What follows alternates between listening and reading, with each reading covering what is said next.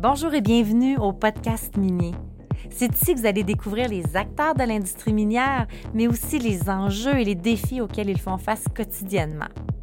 Ce qu'on va découvrir à travers les épisodes, c'est vraiment des hommes et des femmes qui sont passionnés par leur industrie. Je serai votre hôte, Manon Rouillé, fondatrice de Rouillé Stratégie Marketing. Bon, alors j'accueille euh, aujourd'hui au podcast fini Marc Gosselin, président de SiriusMed. Alors, merci Marc de prendre le temps euh, ce matin pour euh, venir éduquer les gens sur la COVID et quoi faire. Ben, merci, merci. SiriusMed se spécialise dans les formations en secourisme et techniques de sécurité en régions éloignées. Puis pourquoi je voulais t'inviter, Marc, c'est que je trouve qu'il y a tellement d'informations qui circulent de toutes les sources. Je me suis dit, j'avais le goût d'avoir quelqu'un de crédible qui vienne parler à l'industrie minière parce qu'on sait que la reprise des activités est là. Les entreprises vont devoir euh, revoir leur habitude de travail. Puis je me suis dit, hey, Marc, c'est de un, un médecin. fait que là, j'ai une liste exhaustive de plein de questions après le podcast mais de deux, tu travailles dans l'industrie minière, vous travaillez en région éloignée. Fait que moi, qu'est-ce que je veux là, c'est que je veux qu'après le podcast, que les gens qui écoutent, puissent voir un peu plus clair sur ce qu'il y a à faire pour prévenir, justement. Euh, on le sait, l'éloignement des services de santé oblige une très grande vigilance de la part des entreprises si on veut assurer la santé sécurité, puis de ne pas mettre à risque non plus les opérations. Alors, je me suis dit, on va commencer par la base, Marc. Qu'est-ce qu'on sait à ce jour, les principes essentiels qui doivent être mis en place? Ben, en fait, euh, il y a plusieurs outils disponibles. tout le monde présentement baigne dans le COVID, que ce soit dans le journal le matin ou nouvelles, etc. Il y a des recommandations qui ont été mises en place par euh, paquet d'organisations, que ce soit la CNESST, l'INSPQ, euh, la santé publique, etc. Donc, euh, oui, il y a beaucoup d'informations, mais effectivement, quand ça arrive le temps de quoi faire, ben, ça devient un peu euh. C'est pour ça que nous, on a essayé de trouver une façon de disséquer ça. Donc, on, prend les éléments qui ont été mis en place, donc les, éléments qu'on doit respecter, c'est-à-dire que la trousse de la CNESST, je pense que c'est la base. Tout le monde devrait regarder ça. Il y a une trousse qui a été établie et aussi pour le secteur minier, et les recommandations de l'Institut national de la santé publique, donc euh, de l'INSPQ, qui ont émis aussi donc des recommandations euh, sur euh, le domaine minier et le domaine de la construction. Euh, fait je pense qu'on doit partir de ça. Et après ça, donc, essayer de mettre en place une stratégie pour faire du sens dans tout ça.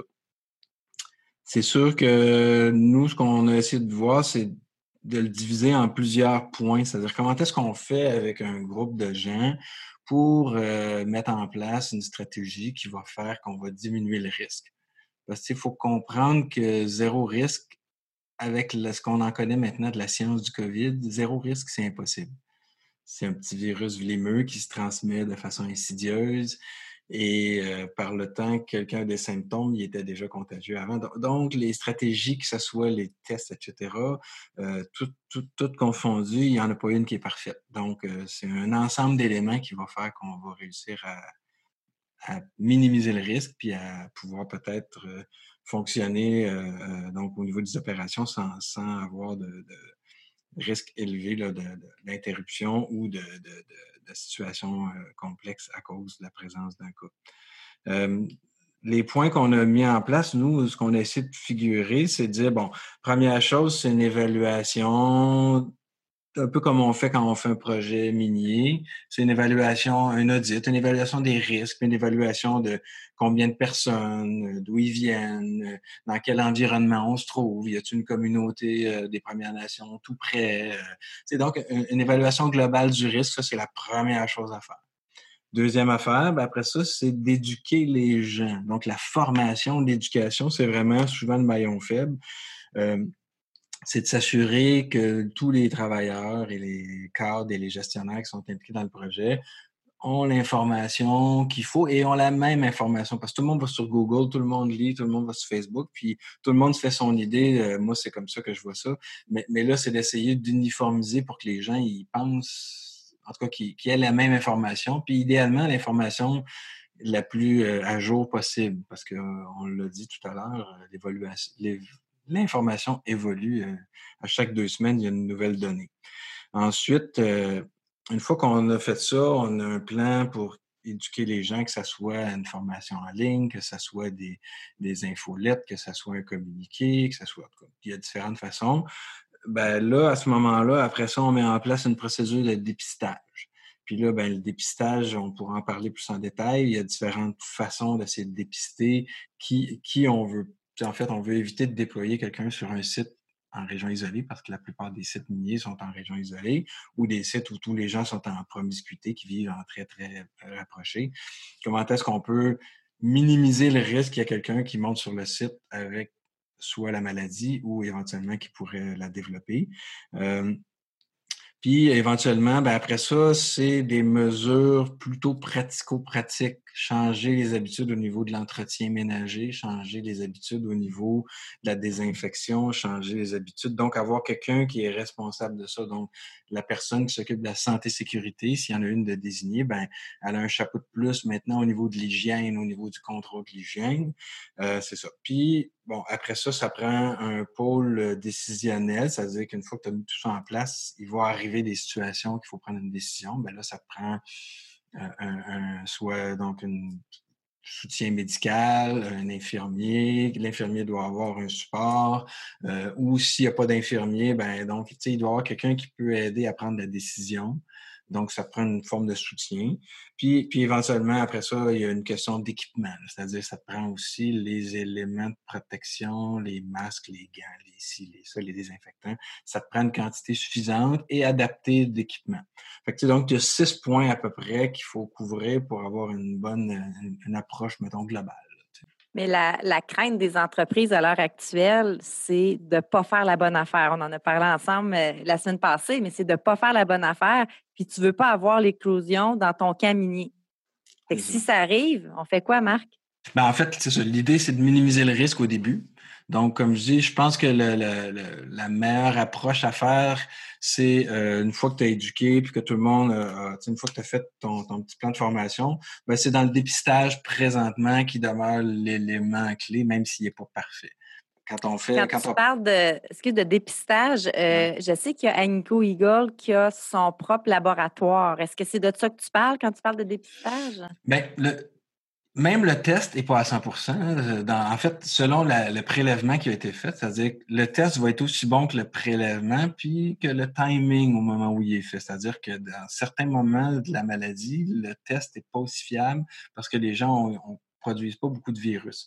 Parce qu'il faut comprendre que quand tu fais un test, tu vas gratter dans le nez puis dans le fond de la gorge avec un genre de Q-tip, c'est un découvillon.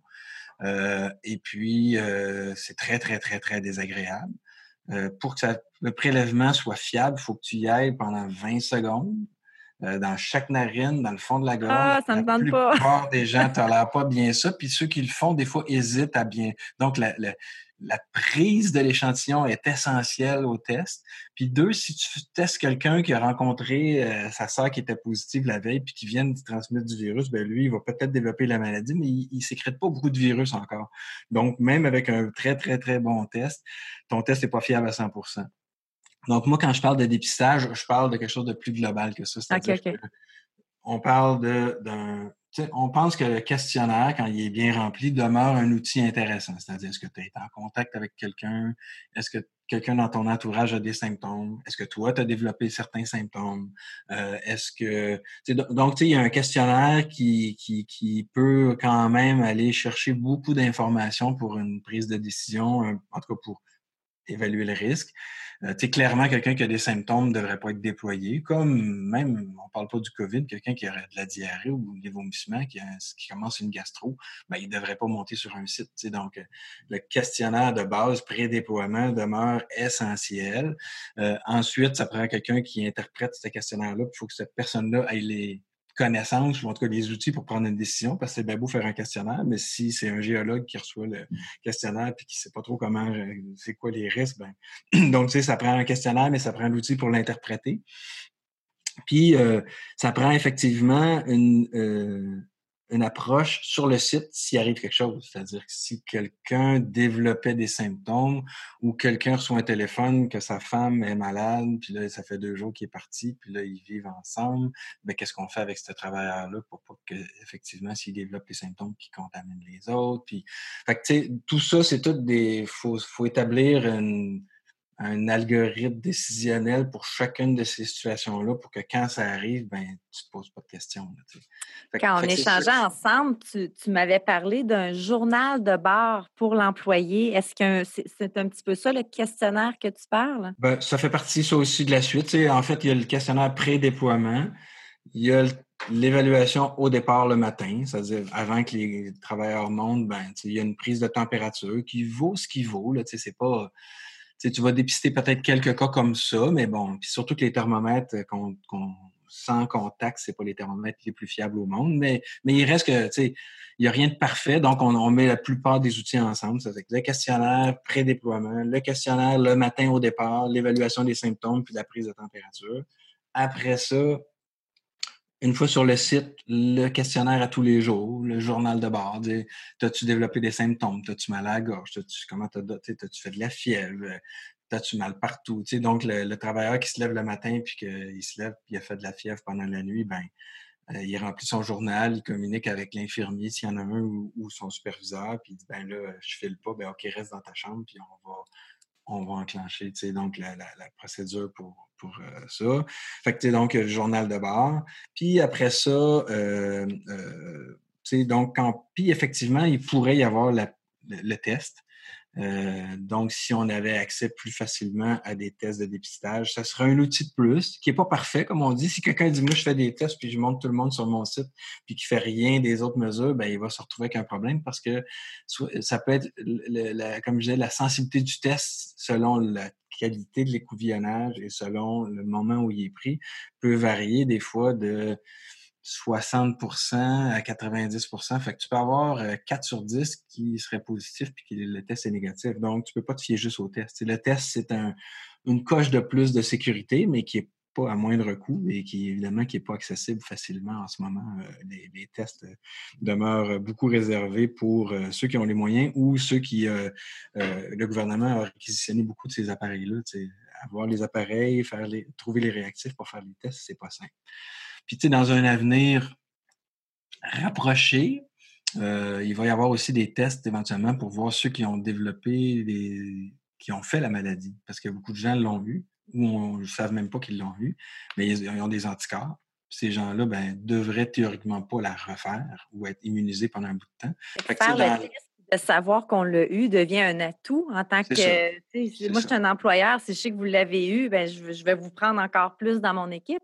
Ou ça va faire partie de la stratégie de déploiement. Donc, tu vas savoir effectivement que tu as un certain pourcentage de ta masse de travailleurs qui a des anticorps euh, contre la maladie. Fait que ces tests-là aussi qui commencent tranquillement à se déployer sur le marché, qui sont pas tout. Le problème, c'est qu'il y a beaucoup de tests maintenant que tu peux acheter là, sur l'Internet, Bing Bang, ça vient de la Chine un, la plupart sont pas approuvés par Santé Canada encore. Puis, euh, il y en a un paquet de ces tests-là qui sont pas fiables. Fait que tu achètes de la frime, tu achètes des tests, mais qui disent n'importe quoi. Fait faut un peu faire attention à dire, hey, on va s'acheter des tests, on va les faire.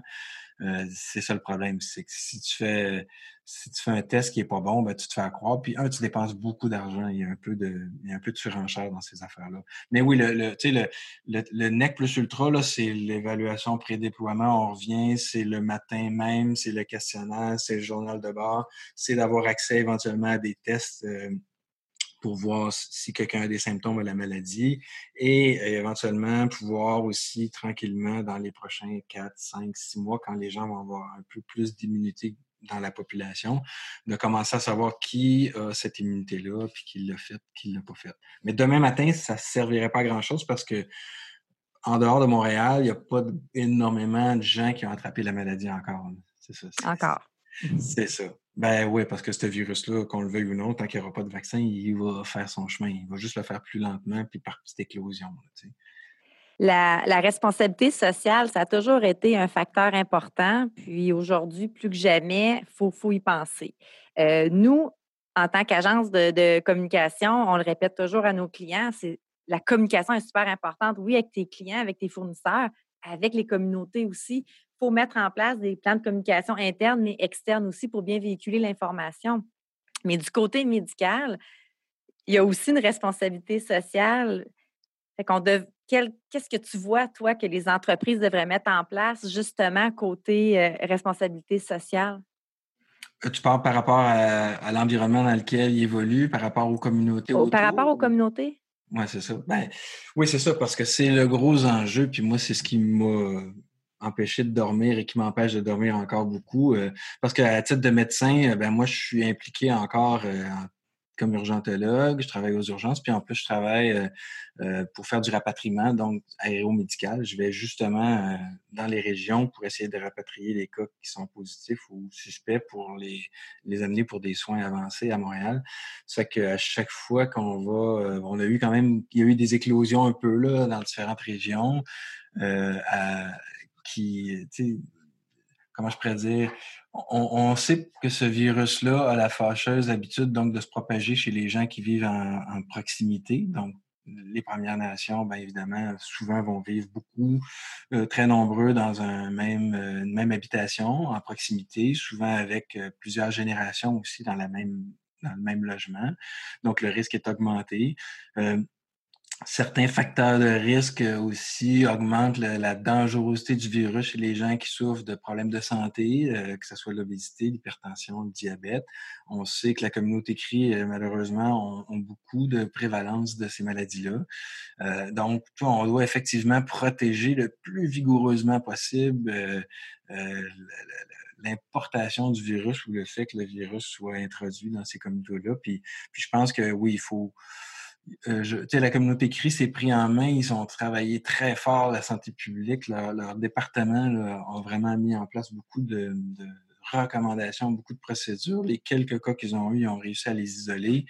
Euh, et, ils ont publié récemment aussi des recommandations pour euh, les relations avec les industries minières. je pense que toutes les industries qui sont dans les communautés, que ce soit les Cris, que ce soit les Inuits, que ce soit n'importe où au Québec, les Inuits euh, doivent euh, avoir un discours, et la plupart l'ont de toute façon déjà, euh, vraiment très prêt pour mettre en place des stratégies pour diminuer le risque le plus possible. Ça, c'est sûr. Ça, ça, ça. Avec les, les, voyages qui ont recommencé vers le nord, peut-être que tu sortes ta boule de cristal, mais est-ce que tu crois que c'est probable qu'on vive une deuxième vague de confinement? Bien, ça, euh, je dirais que tout le monde. Euh, tout le monde te pose la, question, hein? oui, moi, je ne suis pas épidémiologiste. Hein, je suis. Euh, bon, c'est sûr qu'au sein de notre équipe, on a un infirmier qui est spécialisé en, gestion des infections. On a, on a une équipe. mais même quand tu lis tout, puis comme j'expliquais avant le podcast, moi, de ce temps-ci, mes podcasts que j'écoute sont presque tous reliés à la médecine et à l'évolution du virus. Et je, je, je, fais des webinaires et tout ce que tu peux pas imaginer. Puis, puis on voit que ça évolue vite, ça change. Euh, la deuxième vague semble être inévitable euh, selon beaucoup de gens et, et dans d'autres euh, milieux, on n'est pas si certain que ça parce que le coronavirus, c'est pas un influenza, c'est pas le virus de la grippe. Les, les, les, gens qui font le parallèle, qui disent ça va faire comme la grippe espagnole ou ça va faire comme la grippe, ben ils comparent des ils comparent des pommes puis euh, des tomates. C'est pas la même chose, c'est pas le même virus. Le coronavirus c'est le virus du rhume. OK, c'est le rhume banal que les enfants attrapent puis qui nous ramène à la maison tout le temps. Un coronavirus, c'est un virus du rhume. Qu'est-ce qu'il y a de spécial celui-là, c'est que un c'est un nouveau virus, donc il n'y a pas d'immunité collective, donc tu as plus de chances de l'attraper. Euh, deux, pour certaines raisons, ce virus-là va causer plus de pneumonie et de complications que le virus du rhume banal. Parce que oui, tous les coronavirus peuvent causer des pneumonies virales. Puis oui, les pneumonies virales, ça existait avant le coronavirus. Euh, mais comme les enfants nous ramènent ça à pocheter à tous les jours de la garderie, puis qu'on a tout le rhume à un moment donné, on développe toute l'immunité contre ce rhume-là. Puis c'est probablement pour ça que les enfants sont beaucoup moins touchés par le coronavirus. Parce qu'à force d'attraper des rhumes, il y a peut-être une immunité croisée même entre les différents coronavirus qui fait que si tu as attrapé 10 euh, rhumes euh, dans les trois dernières années, ben, peut-être que tu es moins susceptible au coronavirus que si tu as 72 ans et tu n'as pas attrapé le rhume depuis 20 ans. Euh, on pense qu'il y a un lien. Donc, ce que ça m'amène à dire, c'est que l'histoire de la deuxième vague va aller beaucoup avec l'immunité de la population Et est-ce qu'il y a effectivement des immunités croisées avec les autres types de coronavirus qui vont faire que quand on va atteindre un certain seuil, comme la Suède présentement sont en train peut-être de démontrer, quand on va atteindre un seuil où est-ce que 15, 20, 25% des gens vont l'avoir attrapé, plus toutes les autres qui ont un peu une immunité déjà euh, acquise ou qui font le virus de façon très banale, est-ce que tranquillement, on va pas plutôt assister à une stabilisation de la situation? Moi, ce que je pense au Québec, puis là, c'est vraiment ma boule de cristal d'urgentologue puis de médecin qui lit là-dessus, mais qui n'est pas épidémiologiste, donc il faut prendre ça avec un grain de sel. Moi, ce que je pense, c'est qu'il va y avoir des éclosions. Parce que Montréal a été très touché, donc Montréal va éventuellement développer un certain plateau puis une certaine immunité de groupe. Mais il n'y a pas cette immunité-là dans les régions. Euh, donc, s'il arrive un cas dans une communauté qui contamine quelques cas qui, après ça, c'est exponentiel, ben on va, moi, je pense qu'on va assister donc à des éclosions locales qui vont être prises en charge par la santé publique, puis qu'on va essayer d'endiguer à chaque fois. J'ai l'impression que c'est ce qu'on va vivre pour les prochains. Euh, je suis pas de dire un chiffre, on va dire mois, euh, pendant une période indéterminée. Euh, mon impression, c'est que c'est plutôt ça qui va arriver. Mais est-ce qu'il va y avoir, puis là, on va le voir, les Laurentides où je demeure ont été fermés euh, à partir de Saint-Jérôme. Euh, là, avec le déconfinement puis les gens qui commencent à être beaucoup plus lousses, euh, on risque quand même donc de voir des éclosions en dehors de Montréal. Fait que ça, ça va faire une deuxième vague, peut-être plus provinciale qu'une deuxième vague massive, par exemple, à Montréal. J'ai l'impression. Alors, c'est ce que j'en pense. Comment est-ce que l'offre de Sirius Med a évolué avec la situation du COVID? Oui, ben c'est sûr qu'effectivement, nous, ben en termes de formation, on, a quand même, euh, euh, on vit ça euh, comme beaucoup de gens qui sont dans la formation de premiers soins ou formation médicale. On a dû rapidement réadapter un peu nos, processus parce que nous, on donne la formation pratique. Tu, touches, tu fais des simulations, tu, fais des scénarios. Euh, c'est une formation très, très, très pratique. Donc, présentement, nous, on est obligé d'annuler beaucoup de nos formations. Euh, et puis, euh, heureusement, on avait déjà dans le collimateur de monter des formations hybrides avec une formation en ligne. Puis, ben, nos formations en ligne vont sortir dans les deux prochaines semaines, donc vont être accessibles pour au moins aller toucher tout ce qui est le volet théorique puis le volet connaissance. Et les formations pratiques s'arrimeront après quand, on pourra le faire.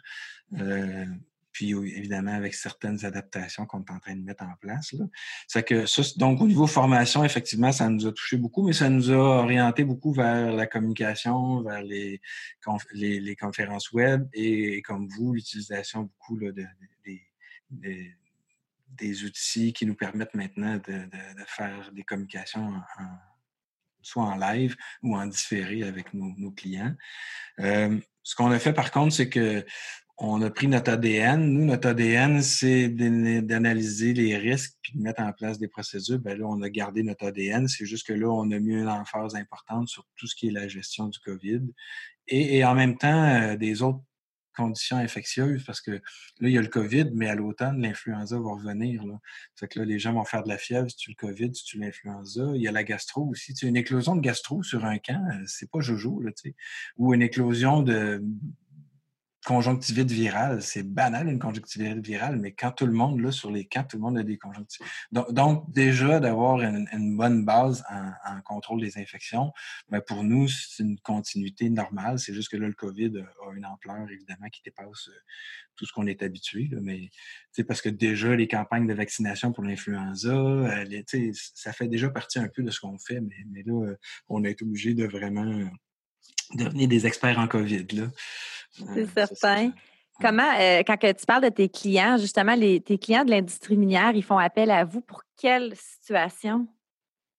Ben, ben là, en ce moment, nous, ce qu'on fait, c'est qu'on accompagne euh, les gens dans la mise en place des mesures, ce qu'on a dit tantôt, là. essayer de couvrir les, aspects qu'on a, qu'on a mis en place, c'est-à-dire l'analyse des risques, souvent est faite chez les clients. Mais un nouveau client qui vient nous voir, la première chose qu'on fait, c'est qu'on évalue euh, toutes les, pas juste les risques de COVID, les, risques de, l'implantation de leur projet. Après ça, on essaie là, on a comme créé des capsules de formation en ligne qui vont être disponibles pour les travailleurs bientôt. C'est que les travailleurs qui vont vouloir, euh, qui vont être déployés sur un site, ben, ils vont avoir fait leur petite capsule de formation. Ils vont pouvoir cocher, dire OK, je l'ai faite, j'ai eu mon, j'ai fait ma petite formation. Euh, donc, on essaie d'éduquer les travailleurs et les cadres, les gestionnaires, leur donner un petit peu plus aussi de, formation par rapport à, leurs responsabilités et leurs obligations. Puis éventuellement, mettre en place ce qu'on a dit, les mesures de dépistage. Bon, un, un groupe de 15, un groupe de 20, un groupe de 200. Euh, à, au Nunavut, au Nunavik, euh, euh, près de Rouen, c'est pas tout à fait la même. Euh, donc, on adapte un peu les conditions selon l'environnement. Puis après ça, on s'assure qu'ils ont de l'équipement, des masques. Puis là, bon, tout le monde veut des masques N95, mais parce, un, ça sert à rien d'acheter des N95, ça coûte une fortune. Puis deux, si tu as des N95, il faut comprendre, on peut en parler des équipements, des masques, mais le fameux N95, là, celui qui est utilisé dans l'industrie, habituellement, il est là pour t'empêcher de respirer de la poussière. Fait que ce qu'ils ont sur les sites, souvent, ils ont des masques avec des valves. Donc, euh, quand tu inspires, tu n'inspires pas de poussière. Quand tu expires, il y a une valve qui fait que tu expires librement. Donc, ce masque-là, pour protéger les gens autour de toi, il est inutile parce que c'est une valve à sens unique. Donc, un vrai N95 médical, il protège dans les deux sens. Fait que tous ceux qui mettent des masques avec une petite valve en avant, ben, ils se protègent eux, mais ils ne protègent pas les gens autour de eux. Deuxièmement, les masques N95 sont là, euh, même au niveau médical, on ne les utilise pas tout le temps. Moi, je ne me promène pas avec un N95 à l'hôpital du matin au soir. On se promène avec des masques chirurgicaux la majorité du temps et on met un N95 quand on est dans une situation très, très à risque. Je suis dans une pièce fermée avec un patient très malade, qui tousse, qui est très infectieux, puis que je fais des techniques en plus qui vont faire de l'aérosolisation. Là, j'ai besoin d'un N95. Puis ce N95-là, il a été testé pour ma face, c'est-à-dire qu'on a fait ce qu'on appelle un fit test pour s'assurer que le N95, il convient à mon visage puis qu'il me protège bien parce que si je prends n'importe quel N95 sur une tablette, puis que je le mets, puis j'ai pas été fité, puis qu'il y a des fuites, puis que quand j'inspire, l'air rentre de ses côtés, ben je suis encore plus à risque parce que là, je viens de créer un, entonnoir, un effet de Venturi qui, qui, va me faire respirer encore plus de virus. Donc, le N95, s'il n'est pas fité pour chaque personne, euh, si la personne ne s'est pas rasée tous les matins, on sait très bien que dans l'industrie minière, les gens se rasent sont tout le temps euh, lisse, lisse, lisse. Fait que, tu sais, si t'es pas rasé, moi, euh, je me suis jamais autant rasé de ma vie. J'ai tout le temps maintenant ma petite face toute clean parce que je sais que je peux être appelé à mettre un N95 n'importe quand. Euh, donc, le N95, il y a vraiment un emphase qui a été mis là-dessus qui est malheureuse parce qu'il n'est pas nécessaire dans 90, surtout dans l'industrie. Tu sais, je te dirais, moi, la personne, nous, on, en a pour nos infirmiers qui travaillent sur les sites.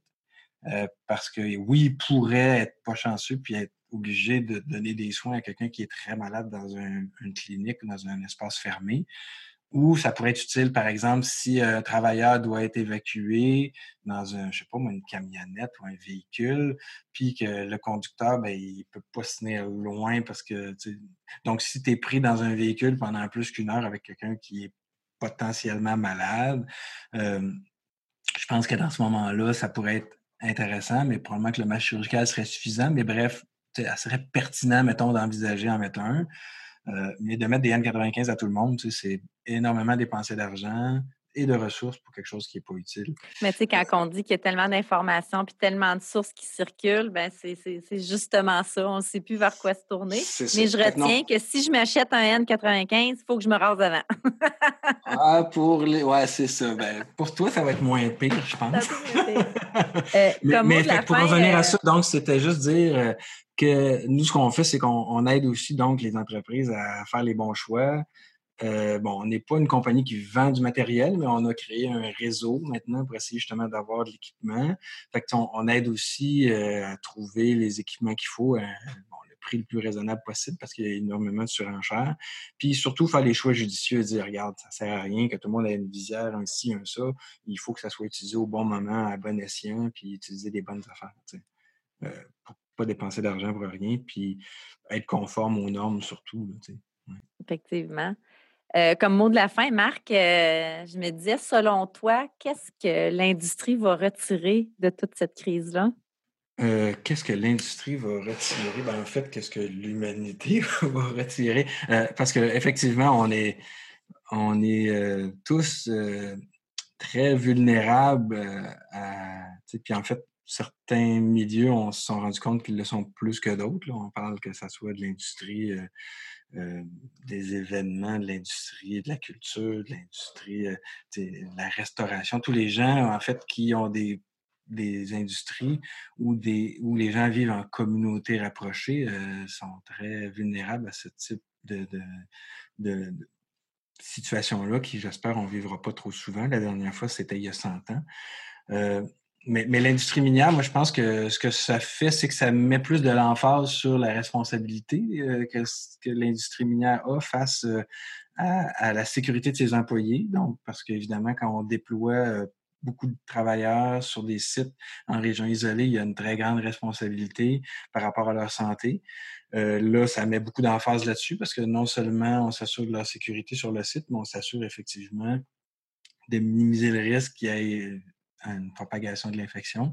Deux, euh, ça, ça, ça, met encore plus de l'avant la responsabilité sociale des entreprises, qui est déjà, je pense, très, qui fait partie de plus en plus de, de ce que moi je vois dans l'industrie. C'est souvent la raison pour laquelle on est appelé. Euh, donc, c'est euh, je pense que ça met de l'avant des choses qui étaient déjà là, mais qu'on se rend compte que c'est vraiment important d'avoir en place tous les outils qu'il faut pour quand ce genre de situation-là arrive. Mais puis après ça, moi, ce que j'ai vu, c'est une solidarité aussi. C'est-à-dire que j'ai vu que toutes les entreprises minières, il y a comme une communauté. Tu, vois que les gens dans ça, les gens partagent l'information, les gens essayent de s'aider. Les... Puis, puis ça aussi, je pense que ça, ça met, on le voit pas juste dans l'industrie minière, mais là, je pense que on, on le voit quand on va dans les shows de l'industrie minière, quand on va il y a comme une, une, communauté, là, tout le monde se connaît, il y a une, puis là, ben, tout le monde est dans le, we're all in this together. On j'ai senti ça aussi. Euh, puis même pour le retour, ben, tout le monde est frileux, tout le monde veut, mais personne veut nuire. Euh, fait que c'est ça, je, pense que j'ai senti l'engagement communautaire, j'ai senti la, genre de confrérie qu'il y a dans, tout ça. Fait que ça va peut-être encore avoir amené encore plus, euh, renforcer ces liens-là, je pense.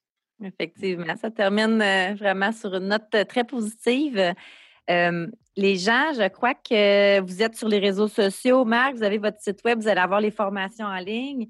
Euh, je ne sais pas si vous le faites, je le recommande de le faire si jamais vous ne le faites pas, mais justement, l'information comme les masques, euh, c'est de la bonne information que les gens, justement, pourraient aller vous suivre sur vos réseaux sociaux puis vous donner euh, ce genre de, conseils puis d'informations-là. Alors, j'invite les gens à aller sur LinkedIn, Facebook pour vous suivre et votre site Internet.